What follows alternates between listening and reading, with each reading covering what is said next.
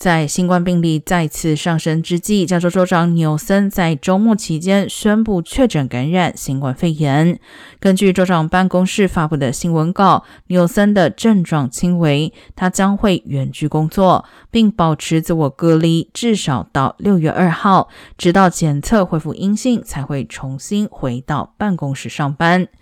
纽森已经接种过两剂新冠疫苗和加强针。另外，洛杉矶教区的主教 Jose Gomez 也在国商日长周末开始时确诊，他并且因此宣布缺席国商日弥撒。